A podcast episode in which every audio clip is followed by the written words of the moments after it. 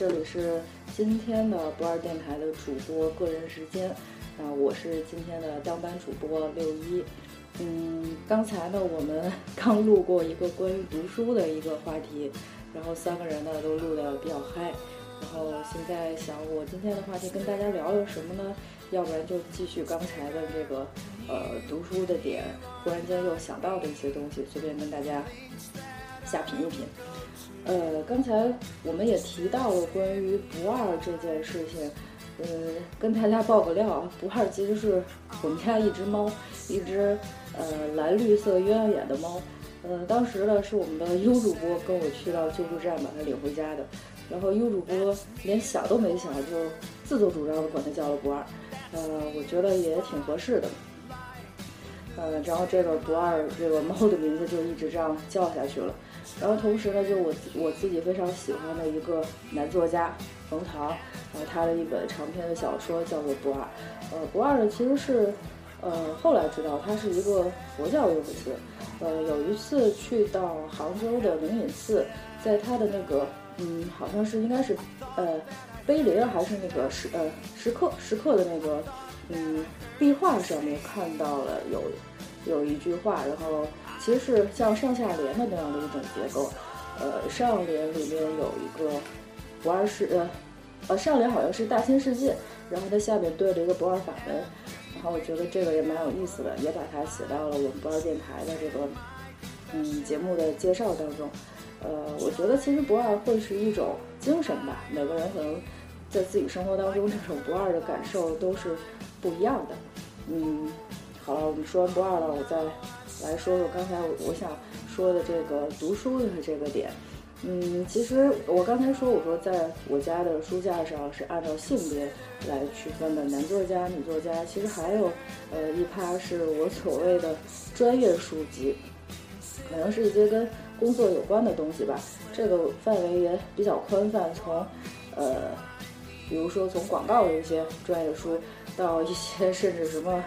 呃，流程管控啊，这些都有。当然，这些就属于在我书架上买回来不会看的那那一类当中。这几天在朋友圈里边有一篇文章被大家传的特别多，叫那个三千块钱的文案与三万块钱文案之间的区别。然后我看过之后就内心就呵呵了一下。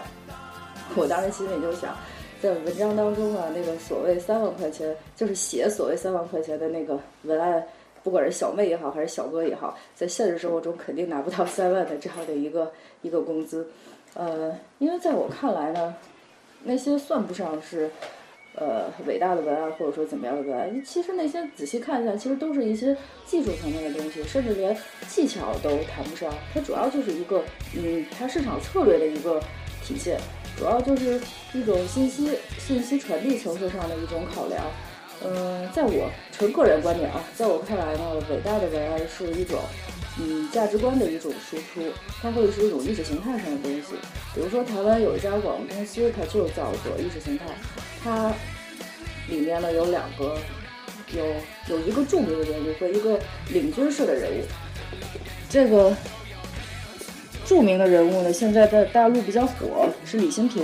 然后他。最为那个值得传颂的作品，就是他给台湾诚品书店所写的《诚品副作用》，大家如果有兴趣的话，可以找过来看一下。然后另外一个就是我呃非常推崇的，就是他们的呃也不应该是老板吧，许瑞英，他给台湾中兴百货所出的一套呃广告的专辑，呃可以在可以在网上去买到这一套书，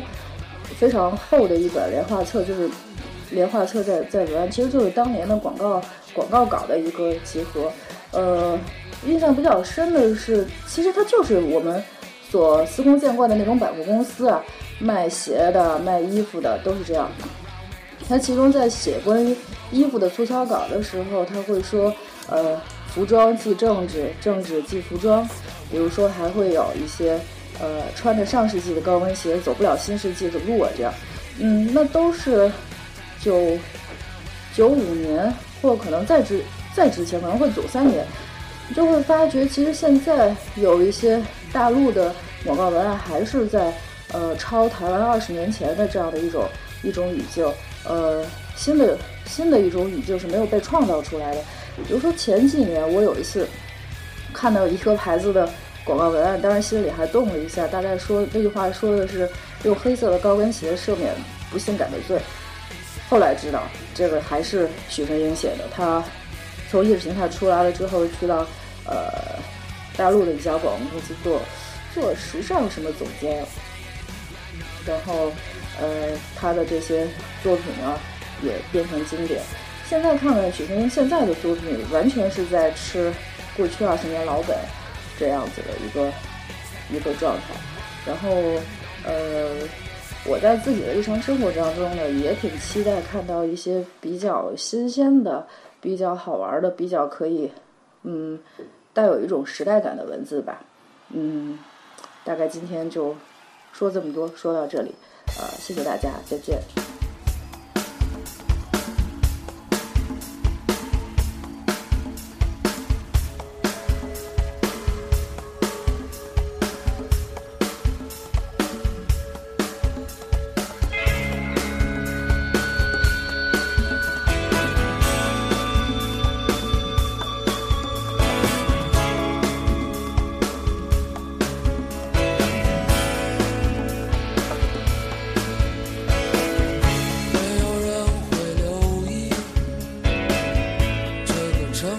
的秋天窗外阳光灿烂我却没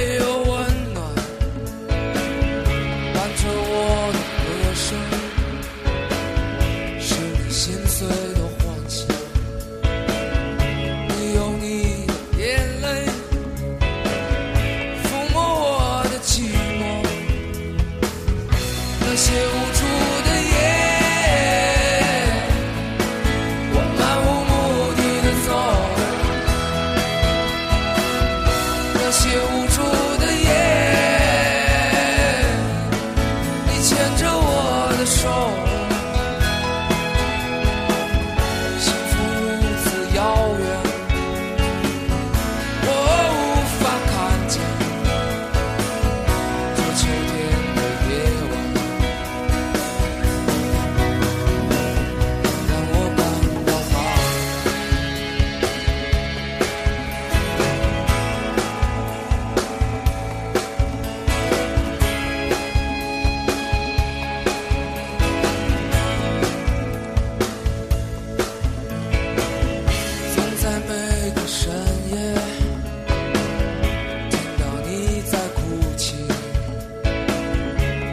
些